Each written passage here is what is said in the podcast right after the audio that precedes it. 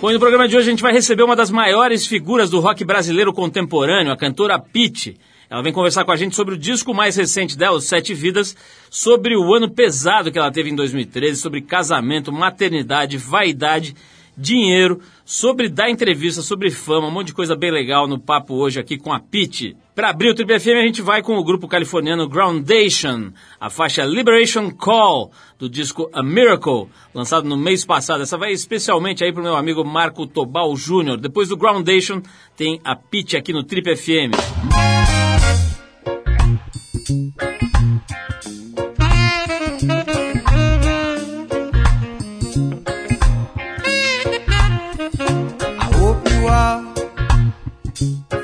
Little better. They say you were lost for 1,000 years. All I need, all I need, can I remember? Can I remember?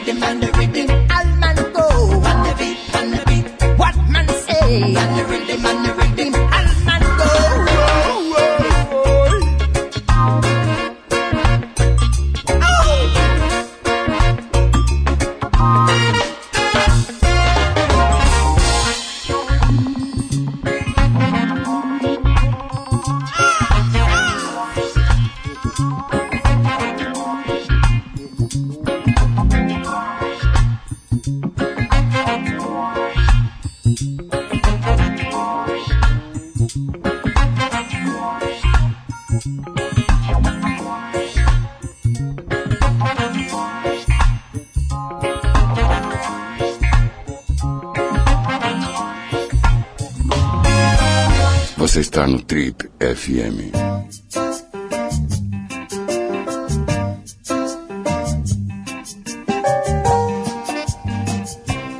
Essa jovem é a maior representante do rock and roll brasileiro contemporâneo e depois de um hiato de cinco anos acaba de lançar seu quarto álbum de canções inéditas, Os Sete Vidas. Ela nasceu em Salvador e por mais estranho que possa parecer, foi na década de 90, em plena efervescência das festas de lambada, que ela teve seu encontro definitivo com o rock and roll.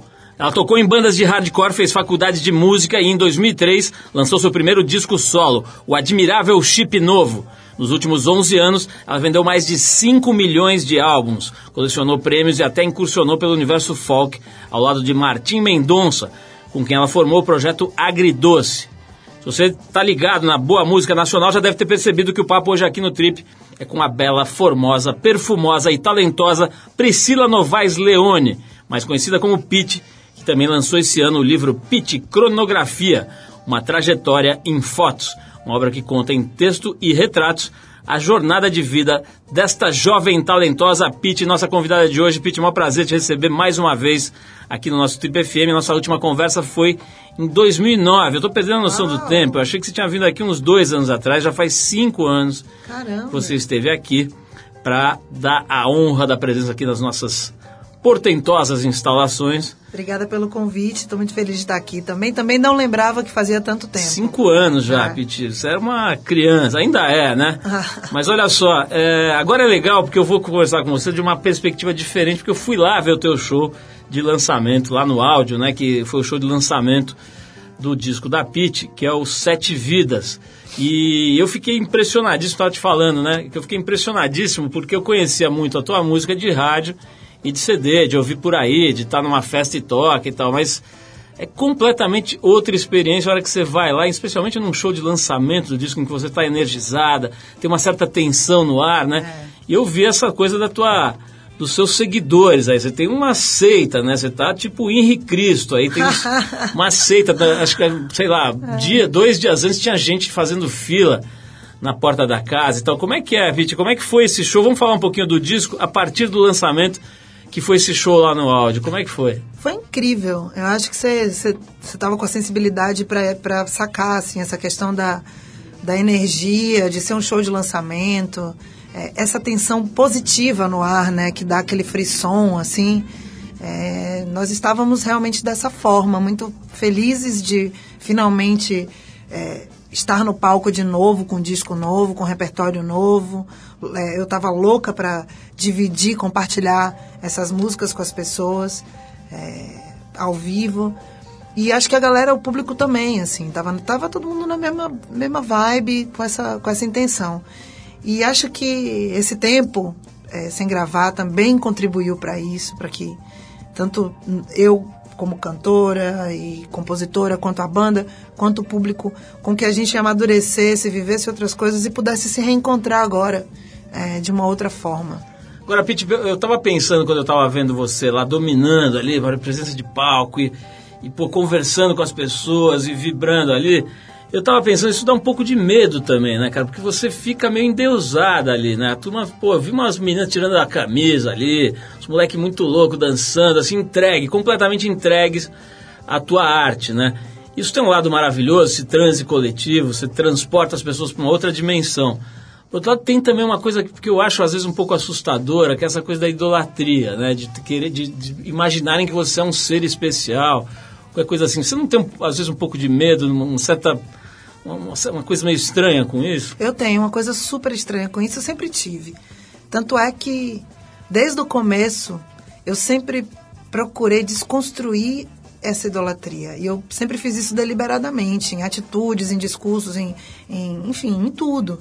É, eu acho que realmente o que, o que tem que acontecer ali na- no, no show é a catarse. É, é, é o ritual de Baco. É, é- tem que ter esse transe. Mas eu, eu procuro dizer que depois ali, fora daquilo ali, eu sou uma pessoa que vai na padaria, entendeu? E que às vezes não tá afim, e que, e que tem as coisas de todo mundo, assim. Então eu nunca. Eu procurei não me deixar seduzir por isso, porque é muito sedutor. E especialmente se você tem um ego. né, você fica realmente muito é, preso nesse tipo de ideia. E na verdade essa ideia é uma farsa. Então eu sempre procurei desconstruir isso. E hoje eu acho que já passei por algumas fases e hoje eu acho que eu estou numa fase muito mais confortável em relação a isso, porque o público já é mais velho, é uma galera mais da minha idade, a gente consegue dialogar melhor, já não tem aquela coisa mais pueril da, dessa inocência, dessa histeria, assim, às vezes tem, lógico, e tem que ter, mas eu sempre procurei colocar isso num, num lugar que é distante de mim. Eu não, eu não sentei nesse, eu não peguei essa coroa e falei, sim, Vamos lá, pode, sabe? Eu sempre. E, e até por uma questão de estimular a autonomia, estimular o senso crítico. Eu não quero servo. Eu não quero escravo. Eu quero gente que pensa. Eu quero gente que contesta.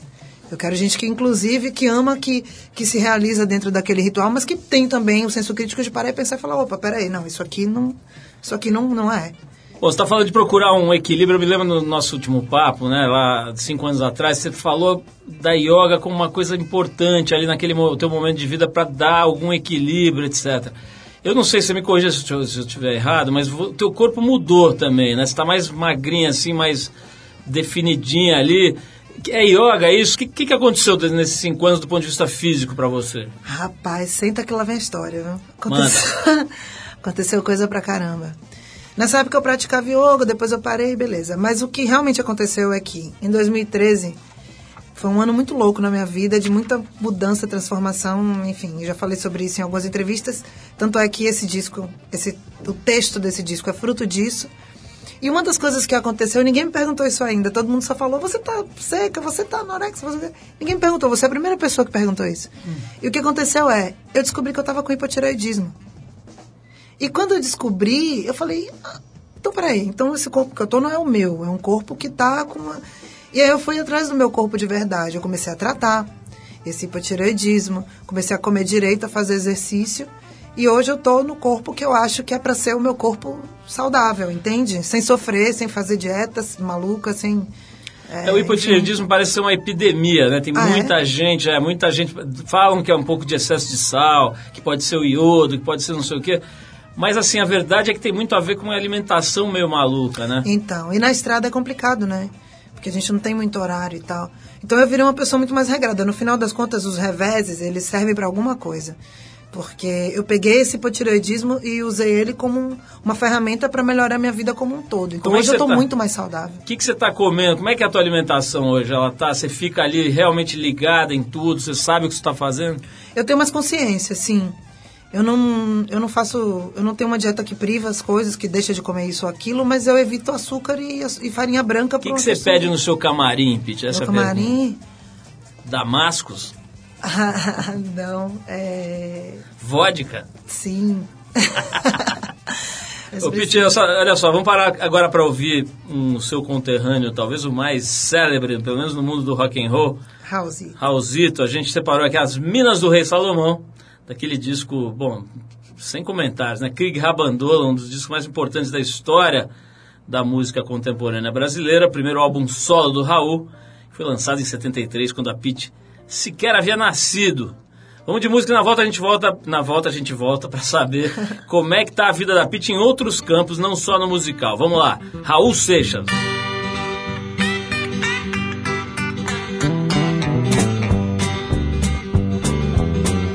Entre vem correndo para mim, meu princípio já chegou ao fim. O que me resta agora é o seu amor. Traga sua bola de cristal e aquele incenso do Nepal que você comprou no camelô. E me empresta o seu colar que um dia eu fui buscar na tumba de um sábio faraó. E me empresta o seu colar que um dia eu fui buscar na tumba de um sábio faraó. Veja quanto livro na estante, Dom Quixote, o cavaleiro andante, luta a vida inteira contra o rei. Joga as cartas, lê a minha sorte, tanto faz a vida como a morte. O pior de tudo eu já passei. Do passado me esqueci, no presente me perdi. Se chamarem, diga que eu saí. Do passado eu me esqueci, no presente eu me perdi. Se chamarem, diga que eu saí. Vai.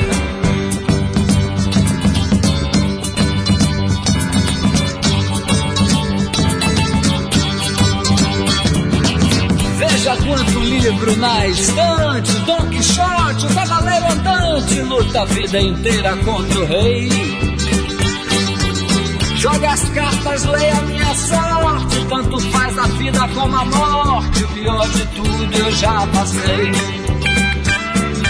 Do passado eu me esqueci, no presente me perdi. Se chamarem, diga que eu saí.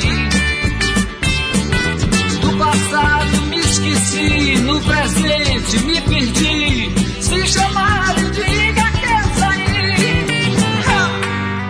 Você está no Trip FM. Oh, baby.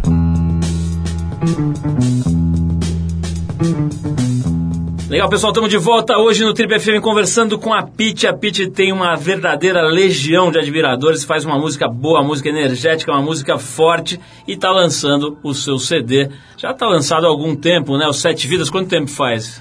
Já tem alguns meses, se eu não me engano, acho que foi em julho, agosto, por Ô, aí. Co- como é que é? Assim, a gente sabe que hoje a coisa da venda de disco mudou completamente, né? Os Racionais estão lançando agora o, o, CD deles já começa pela internet, você paga lá R$ 9,90, não sei o que, baixa. Como é que é, cara? O, o CD ainda é importante, a existência da peça física, o que, o que ela representa hoje na carreira de um, de um artista de música? O, o CD, né? E agora pô, você tem até o seu disco em vinil também. É, eu acho que eu, eu acho que ainda se ele existe, eu ainda quero fazê-lo, porque eu acho que ainda tem gente que gosta. Mas eu acho que você não pode fechar os olhos para as alternativas e para todas as formas de se ouvir música que a gente tem hoje em dia. Eu acho ruim ficar fechado num formato só. É, então eu procuro fazer tudo assim. Eu, eu faço vinil porque as pessoas gostam, mas porque eu gosto também. Eu me amarro. Minha maior coleção de discos hoje em dia é em vinil. E, e aí tem também online, tem na internet. Então cada um escolhe, né? Como, como que acha bacana ouvir. Pete, a gente foi fuçar essa entrevista que você deu para nós em 2009 para resgatar um pouco e ver o que, que mudou, o que, que não mudou. Na época você também falou da importância da psicanálise, né? Você estava ali usando bastante essa técnica, né? Essa, esse saber para se orientar, para se equilibrar. Você continua fazendo esse tipo de trabalho? Continuo, continuo na terapia. E aí, como é que é? Assim, como é, que, que você... O que, que, que você tira da terapia? O que, que você acha que ela empresta para tua vida, aí que ela traz para tua vida? Olha, depois de tantos anos, naquela época era bem no comecinho mesmo. Então, acho que olhando de lá para cá e tentando pensar no balanço, acho que é, é a questão de ajudar a pensar, a se pensar, a pensar o que você, os seus desejos e como chegar neles, ou, ou a lidar com as suas, com as suas, com seus não desejos também, mas as coisas que você tem que fazer, a lidar com você, autoconhecimento. Eu acho hoje em dia isso. Eu, é, eu acho que eu fiquei muito mais relax, muito mais muito melhor, cara. Muito melhor de lidar, assim, com as frustrações, inclusive, entendeu? Você falou aí da- da- desse ano passado como um ano bem zoado né, na sua vida. E eu vi aqui, eu já, já sabia, já tinha lido sobre isso, mas que em 2013 também morreu um amigo muito importante seu, né? O Peu, que foi guitarrista da sua banda e que cometeu suicídio, né? Em maio do ano passado. Quer dizer, uma morte trágica, uma morte difícil de lidar, né? É. O entendimento disso, o entendimento da morte já é uma questão Sim. complexa, né? E, e quando a pessoa tira a própria vida é muito mais difícil, né? É. Como é que é essa história? Como é que isso te pegou, Piti? Como é que você lidou com isso? Me pegou de surpresa, especialmente pela personalidade dele, assim. Foi difícil de acreditar, porque ele não era uma pessoa, ele não tinha um perfil. Ele era, ele gostava, ele, ele era incrível e ele sabia disso, então eu achava que o ego dele ia proteger ele desse tipo de coisa, por exemplo. E foi uma surpresa muito Incrível grande. no sentido de uma pessoa autoconfiante. Autoconfiante, é. É. Ele sabia que ele era bom, ele sabia, ele tinha noção da, do quanto ele era bom no que ele fazia, entendeu? E ele não tinha pudor em dizer isso. Então, eu não sei, de alguma forma na minha cabeça eu achava que essa autoestima o protegeria. Porque se você sabe que você é tão incrível, como é que você faz isso? Você sabe, não faz muito sentido. E eu acho que para todos os amigos que conheciam ele, foi, foi uma surpresa.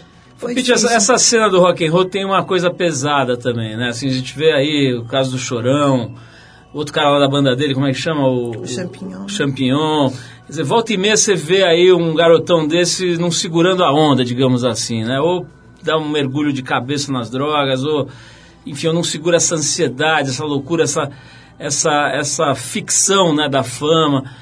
É que é? Você acha que isso é alguma coisa assim é potencializada pelo cenário do rock and roll ou está em todo lugar e é igual em qualquer campo? Eu acho que é o contrário. Eu acho que são pessoas que, eh, que têm justamente uma coisa mais intensa, uma coisa mais profunda e que encontram nesse tipo de música uma identificação. Eu não acho que é eu acho que é o contrário, entende? Acho que é, a identificação vem do outro lado, assim. Porque o rock é uma música vigorosa, intensa, verdadeira, viva.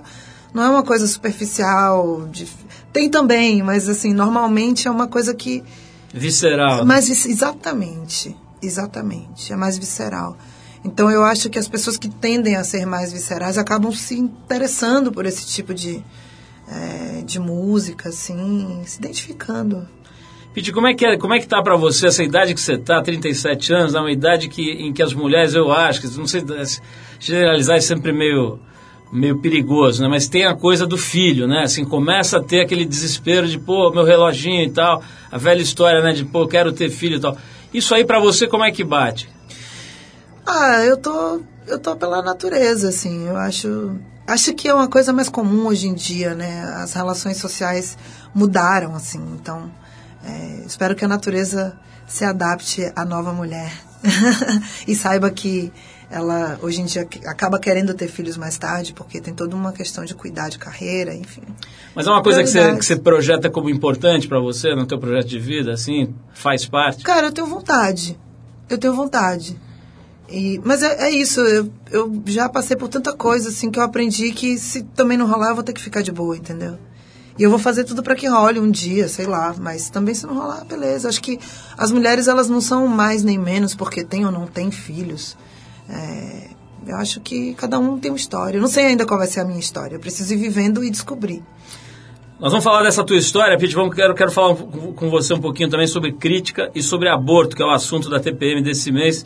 Gente pode falar um pouquinho disso, mas antes a gente vai ouvir o Lou Reed, que a gente separou aqui o Satellite, Satellite of Love, que é um dos grandes clássicos do Lou Reed. É a música de um dos maiores discos de todos os tempos, o Transformers, de 72. Vamos ouvir o Lou Reed então. Daqui a pouquinho a gente volta para falar com a Pete sobre crítica, aborto e sobre vida. Vamos lá. Satellites gone up to the skies. Like that drive me out of my mind. I watched it for a little while. I like to watch things on TV.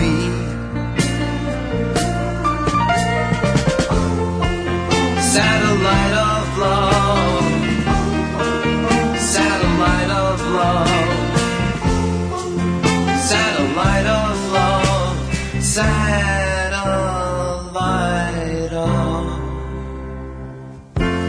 Satellite's gone way up to Mars. Soon it'll be filled with parking cars. I watched it for a little while. I love to watch things on TV.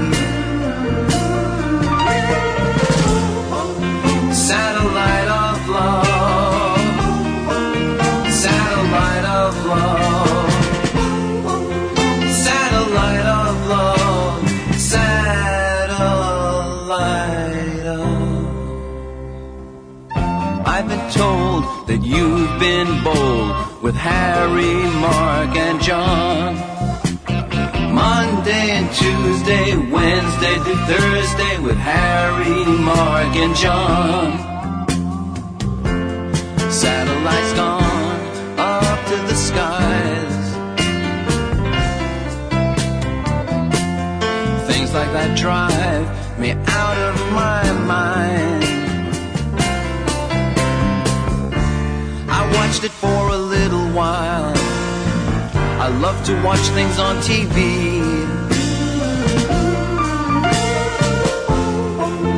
Satellite of love, satellite of love, satellite of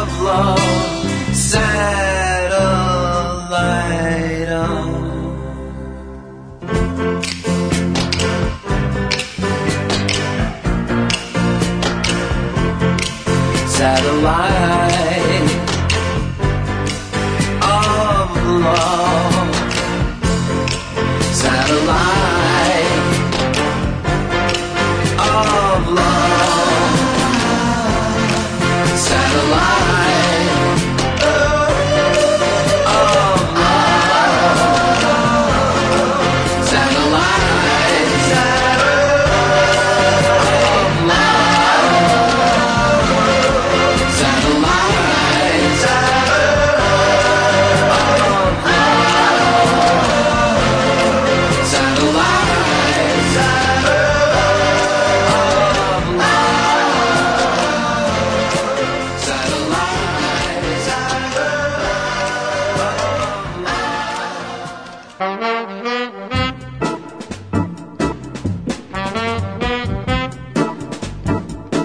Legal, pessoal, estamos de volta. Se você pegou o programa agora, não se desespere, você pode ouvir os primeiros blocos indo lá no trip.com.br para resgatar este e outros programas. Temos mais de 15 anos de programas lá para você baixar e ouvir a hora que quiser. Piti, vamos falar um pouquinho mais sobre música aqui. É, eu estava pensando aqui, essa relação meio de, de transe, de catarse, de coisas parecidas que rolam no seu, no seu show, é, ela tem a ver um pouco com essa coisa da música eletrônica, né? Eu fui a alguns eventos de música eletrônica, a molecada fica também, acho que independente das questões de drogas, que possa ter ou não ter, tem uma coisa mesmo de um, de um congraçamento, de um espírito de comunidade ali, né? De, de alguém que está compartilhando o mesmo tempo, o mesmo espaço e tal. Como é que é? Você gosta de música eletrônica? Você, você visita esse planeta ou você fica no cercado do rock and roll? Eu gosto de algumas coisas, gosto de. É, eu gostava muito do Prodigy na década de 90. E hoje em dia tem muita coisa que eu gosto que tem a ver com música eletrônica, assim. É, gosto de Skrillex, é, dubstep eu acho demais. E já fui. Eu lembro quando eu fui pro Coachella, na, não lembro o ano agora, acho que foi 2006, não sei quando foi. E daí eu sei que no final só sobrava a tenda eletrônica, né? Acaba todos os shows, todos os palcos aí. Onde a gente vai fritar agora? Vamos pra tenda. E aí eu vi várias coisas bacanas, assim, tipo Too Many DJs, é, coisas que eu nunca tinha visto ao vivo. E é isso que você falou. Uma coisa que me fascinou muito naquele ambiente é que não existe um, Tipo, tem uma galera ali tocando, mas as pessoas não ficam viradas pro palco. Quando, como que nem é num show, né? Que tem um foco, algo para se assistir. Não necessariamente. Então as pessoas, elas olham umas para as outras, elas dançam umas com as outras. Eu dancei com gente que eu nunca vi na minha vida e que eu nunca mais vou ver, assim. É, eu acho bem, bem legal. E a gente estava falando aqui agora há pouco sobre essa campanha, vamos dizer, um manifesto aí que a TPM lançou, né, em relação à discussão, a trazer o assunto aborto pro, pro, pro foco, né? Sim. A discussão na, na- na- nessa campanha eleitoral, por exemplo, a presidência da República, essa- esse assunto passou praticamente batido, né? Como se não existisse, como se fosse uma coisa assim que não acontece, né? Alguns dados que a gente levantou para fazer esse trabalho são estarrecedores, né? O fato de que morre uma mulher a cada dois dias, né? Um dia sim, um dia não, morre uma mulher por conta de complicações, de abortos clandestinos, etc, né? Só para falar um dado estarrecedor.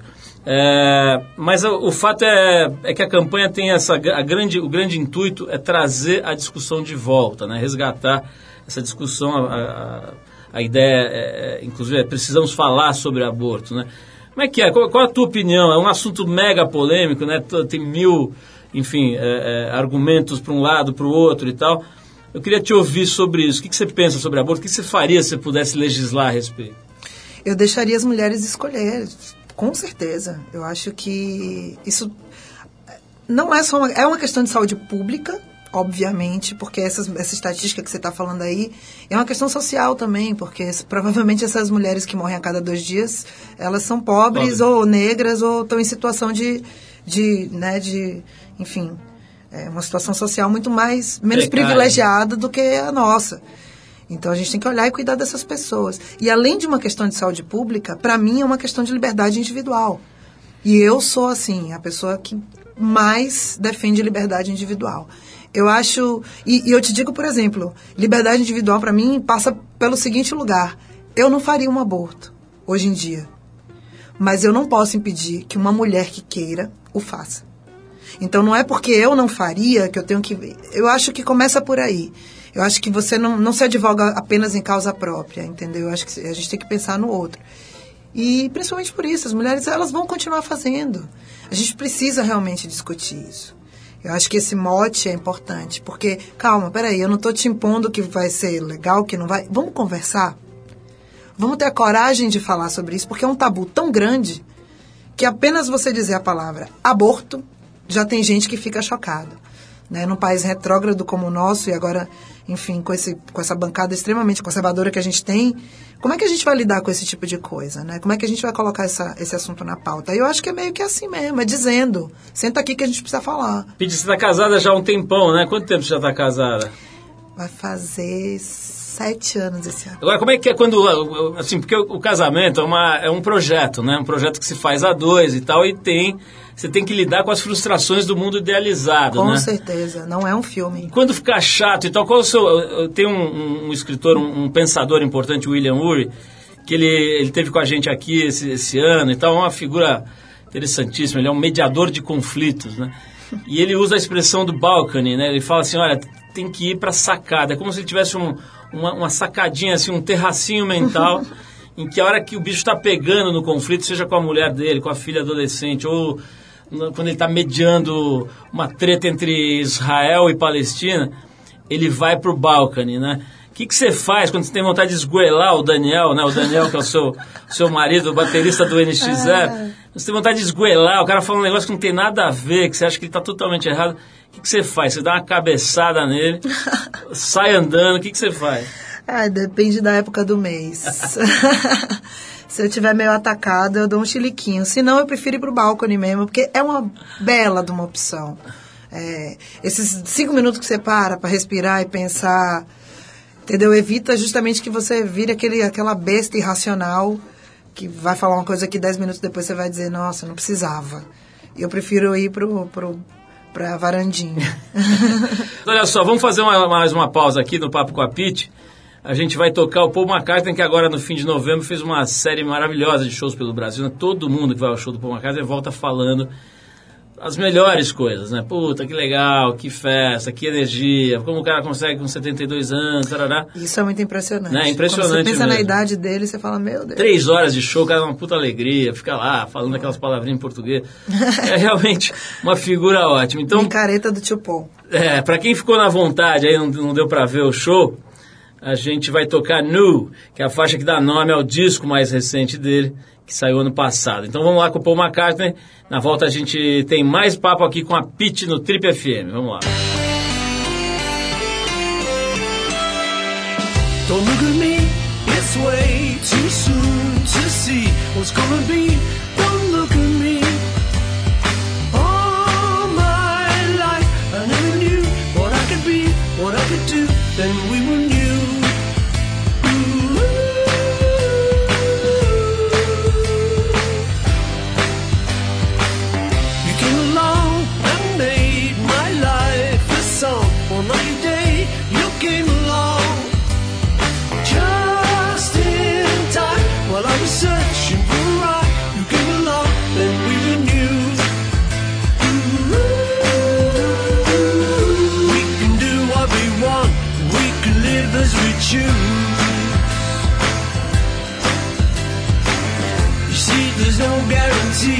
Got nothing to lose. Don't look at me, I can't deny the truth. It's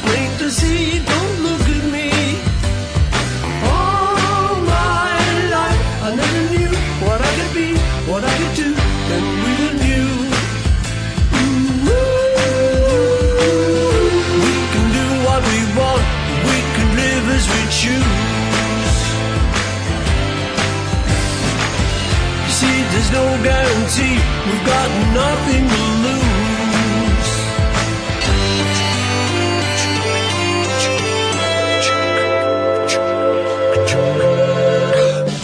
Look at me, it's way too soon to see what's gonna be. Don't look at me. All my life, I never knew what I could be, what I could do.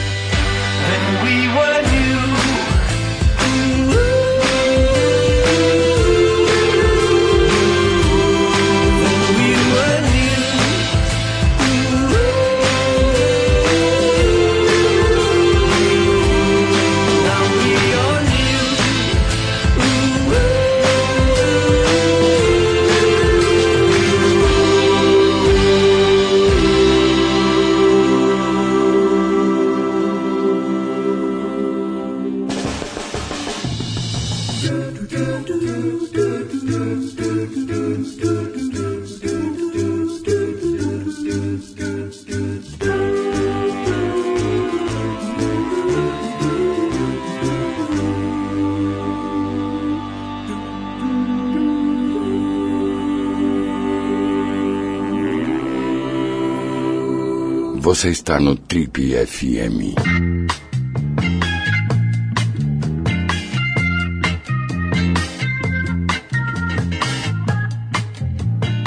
Legal, pessoal, estamos de volta hoje conversando com a Pete, que faz um som muito interessante e que lançou recentemente o CD chamado Sete Vidas. Ô, Pete, como é que foi falando no, no, no teu som?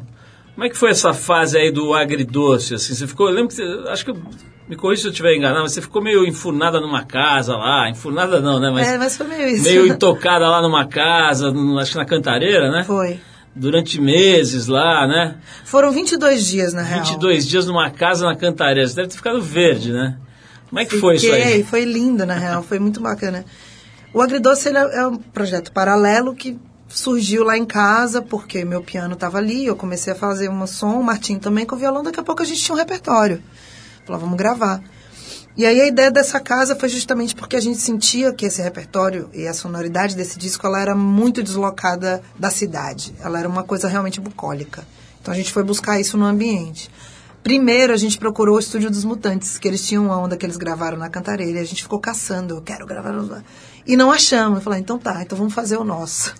E não era um estúdio, era uma casa. Vocês alugaram uma casa, normal. uma casa e gravou lá, na sala. Você ficou morando nessa casa? Ficamos todos. Mas o teu marido foi junto ou ficou com ciúme? Não, que ciúme, imagina. Ele Ele, nem passou foi? lá, ele passou lá um dia. É. Um Bom, dia também o ou cara viaja muito também, né? É, não, não tem espaço. Eles fizeram, deve fazer show, o quê? Três, quatro por semana? Faz, às vezes. Agora eles estão fazendo, produzindo coisa, então ele está mais em casa, mas faz bastante. Então, Pete, falando sobre, sobre esse eh, processo aí de criação, né? Teve, a gente, bom, entrevistou semana passada, por exemplo, aqui o Bruno Mazeu, né?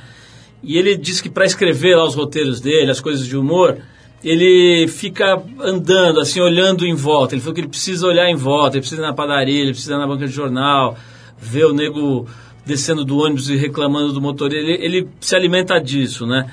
Um tempo atrás, o, o- o Edu Stablish, o, o humorista lá do Pânico, é, e falou que o, que o alimento dele é a tristeza, a melancolia e tal. É aí que ele cria, que ele encontra lá as- ah, os bordões e as sacanagens que ele vai aplicar no trabalho dele. Já o Fábio Porchat, quando esteve aqui, também fez essa mesma pergunta. Ele falou assim, cara, eu sou louco, eu tenho esse turbilhão e é isso que me alimenta. Eu, fico, eu, eu falo sem parar, eu saio na rua, eu falo com todo mundo. É isso que vai gerando as piadas e as situações que eu, que eu trabalho, né? O que que gera a tua criação? De onde sai? Você está tomando banho, sai uma música? Ou você precisa ir para Cantareira e ficar 22 dias numa casa? Como é que você, em geral, tem aí os seus insights? É, eu me identifiquei com, com o cara que observa, com o Mazeu, Mazeu. porque eu acho que observar é importante. É por isso que eu, quando você fica muito conhecido, que você, você fica mais privado de poder fazer as coisas na rua, é um saco por isso, porque gente é importante para alimentar. E eu me identifiquei com o segundo também, porque acho que a melancolia ela é muito rica. É, e vem muita coisa daí. E para mim tem uma terceira via que é o inconsciente, assim. Tem muita coisa que acontece quando eu tô dormindo é, em sonho ou naquele período que você levanta do meio da noite para ir no banheiro e ali vem uma coisa. Já aconteceu muitas vezes de eu ir simplesmente fazer esse trajeto e pintar e eu pegar um gravador e, e gravar baixinho, porque o Daniel tá dormindo, assim, no close, sabe? Tipo, Então tem, tem de vários lugares, mas a, é, a tristeza é um lugar muito, muito poderoso, assim, eu acho, porque porque eu acho que precisa sair. Aí você, como, você tem essa torrente de precisar botar pra fora, você acaba fazendo, assim. Pete, eu tô vendo que você tem bastante tatuagem, né? Como é que é? Você, isso, isso é uma coisa mais estética? Você trabalha aí, pensa no significado das coisas? É mais uma coisa do desenho, da estética, da, da arte? O que, que, é a tatuagem na tua história? A tatuagem é, é, é o que você escolhe ser. Você nasce com um corpo, com uma coisa e você vai se adornando, né? Tem isso em muitas culturas, assim, os índios e tal. E acho que é são os adornos que você vai colocando, são seus troféus de vida, eu acho, de alguma forma. E eu não tenho muito apego, eu já tive mais apego com significado profundo, aquela coisa meio Miami Ink, sabe? Tem que morrer alguém pra fazer um negócio. E hoje em dia não, hoje em dia às vezes é simplesmente uma questão estética, às vezes é uma piada. É, esse medium rare é uma piada, isso aqui. Tipo, eu tava na gringa lá no South by Southwest. E a gente foi tocar e aí a gente falou, pô, é o jeito que eu gosto da minha carne, vamos Você tatuar. estava cansado de ter que explicar isso pro garçom, né? Agora só mostra o braço. É, então ficou mais leve, sabe? A coisa da tatuagem ela foi ficando mais leve, assim. Seria bom tatuar aquele símbolo vermelho dos rodízios, né? Quando você não quer mais. Não, obrigada. Serve pra muitas outras coisas na vida também. Ô, ô Pete, é, teve um tempo também que você morou, tô vendo aqui na tua história, chegou a morar sozinha alguns meses num apartamento no Rio, né? Que era da gravadora e tal. No comecinho. Como foi. é que é? O que, que você achou de morar no Rio de Janeiro? No começo eu achei incrível. Parecia que eu tava, no, no, sei lá, numa cena da novela da Globo, assim. Aquela coisa, aquele calçadão, aquele mar, uau, aquelas pessoas e tudo. E depois eu fiquei um pouco chateada porque, no final das contas, eu- não sou uma pessoa muito diurna. Então eu acho que é uma cidade que ela é linda, mas que eu não consigo aproveitar do jeito que ela merece, porque eu não, eu não vou acordar cedo pra correr na aula, entendeu? Eu não vou. Eu só queria sair de casa depois das 5, porque o sol já tinha descido, porque eu não aguento sol. Enfim, é, uma- é uma- aquela pessoa linda, mas que na hora que você dá um approach não rola, sabe assim? Rio de Janeiro pra mim é meio isso. Então eu gosto de ir lá, eu gosto de passar uns dias, mas eu não tenho vontade de morar. Agora é engraçado, né? Porque tem essa coisa também, a gente eu esqueci de falar, ia mencionar isso antes, cara. Tem essa coisa do estereótipo do baiano, né? Que as pessoas imaginam que seja a Bahia, que seja o baiano, né? E- É. E, assim, É o painho de Chico Anísio, né? e uma das coisas é a coisa do sol, né? Assim, É. todo mundo moreno. Então, você não curte muito sol, né? Eu gosto, mas eu não gosto de ficar debaixo dele. Eu acho massa que ele exista. Eu gosto de ir pra praia, mas eu gosto de ficar ali na, na minha barraquinha, tomando um caipirosca, só ouvindo um som. Mais sussa, ficar fritando assim não é muito a minha. Em Salvador é inevitável. Assim, se você ver foto minha de quando eu morava lá, você não vai me reconhecer, porque eu sou nega, na verdade. Ah, é? Eu não sou branca, eu sou preta. Porque com sol todo dia que eu não ia trabalhar, eu pegava busão, não sei o quê, todo dia você, pô, era morenaça, sem precisar necessariamente ir pra praia, assim. Agora você falou, você falou da coisa de eh, de estar em público e tal. O pessoal te, você vai passear, por exemplo, na rua, que se a gente sair na rua, junta gente, vem todo mundo pedir para tirar selfie. Não, depende, depende. Depende do lugar, depende do dia, das pessoas e Mas tal, normalmente você não- circula aí tranquila, não? Eu, eu não abro mão, eu não quero ficar presa, assim. Isso pra mim é muito importante. É muito importante perder estar na é o rua. eu sou, eu vim da rua, eu sou da rua. Eu cresci assim, entendeu? Eu voltava pra casa depois dos shows de rock na minha cidade, pegando busão às quatro da manhã. Eu não quero, eu não vou abrir mão disso. Essa é a minha liberdade. Então, é, a gente vai ter que se acostumar, tanto eu quanto a galera. E a gente já se acostumou, na real. Hoje em dia é bem tranquilo. Ô, Pete, pra gente fechar aqui, é, eu tô com o seu CD na mão, já falamos, né? O Sete Vidas, um som visceral aqui, recomendo. Fui lá ver ao vivo e fiquei impressionadíssimo. Mas tem também o teu livro, né? Pete Cronografia, uma trajetória em fotos. Como é que é? Essa foto, aliás, aqui da capa, foi você que fez, não foi? É um autorretrato. Barato. Eu, essa história do livro, ela já vem já há um tempão, assim, porque eu já tinha essa vontade. E sabe quando você pega um livro, os gringos têm mais, assim, eu não via isso aqui no Brasil, tipo, tem os Stones, tem um livro de foto incrível, o Livano e tal. Eu falava, pô, ninguém fez isso aqui no Brasil, que estranho. E eu tinha vontade, e aí eu venho trabalhando nesse projeto há um tempo, porque eu não sabia que livro dava tanto trabalho, muito mais do que disco. E demorou uns anos até ficar pronto. E agora tá aí, tá na rua. E é uma. É uma. Sei lá, vamos lá. É uma biografia fotográfica. Né? Então tem a ver, tem as fotos da infância, tem as minhas primeiras bandas na cena underground de Salvador e até os dias de hoje. É, foi uma forma de contar essa história, não é necessariamente uma biografia, não dá para ser encarada assim, mas é uma forma da pessoa conhecer um pouco mais, assim, de como. E eu fico pensando nisso, quando eu gosto de um artista, eu, eu ficava imaginando alguém que eu gosto, assim, tipo, acho que eu conseguiria entender melhor o artista vendo um pouco de onde ele veio é, e como ele chegou até onde eu o conheci, né? Genial, Pete, olha, queria te agradecer a tua presença aqui. Demorou Obrigada. cinco anos, valeu a pena esperar. Espero que não demore de novo. Imagina, obrigada a você pelo convite. É sempre um prazer poder trocar ideia e falar de coisas legais. Obrigada. Obrigado, Pete. Olha, vamos, vamos encerrar o papo com a Pete, então. Aliás, E, e show, tem algum show pra gente divulgar aqui, pra você falar, não? Tem, tem, tem sim. A gente vai fazer alguns shows esse mês. Vai ter no dia 7 de dezembro em Salvador. É, E tem alguns outros que eu não vou lembrar de cabeça. Mas aí quem quiser saber, vai lá no site pit.com.br, site novo, inclusive. Vai ter um em São Paulo aqui no Parque da Juventude, dia 14 de graça também. Enfim, dá uma chegada lá.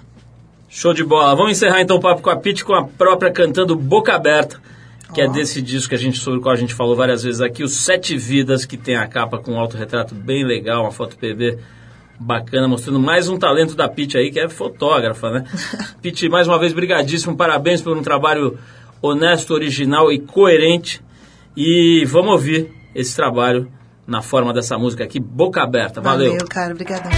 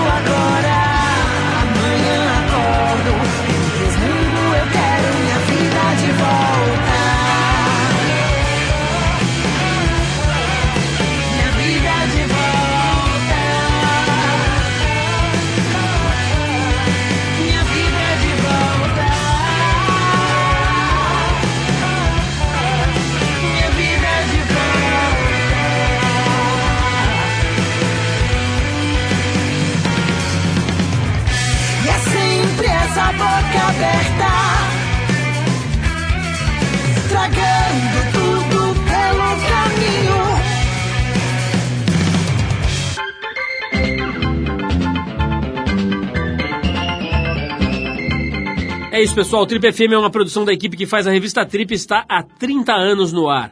A apresentação de Paulo Lima, produção e edição de Alexandre Potashev. Para quem perdeu o programa de hoje, quer escutar de novo ou quer conhecer melhor o nosso trabalho, é só ir no trip.com.br.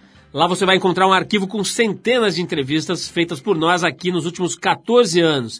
E vai poder baixar essas entrevistas para escutar a hora que quiser e onde quiser. Ou você pode assistir a vários dos conteúdos produzidos pela Trip lá no YouTube. É só acessar youtube.com/trip. Na semana que vem a gente volta nesse mesmo horário com mais um Trip FM. Um abração e até a próxima.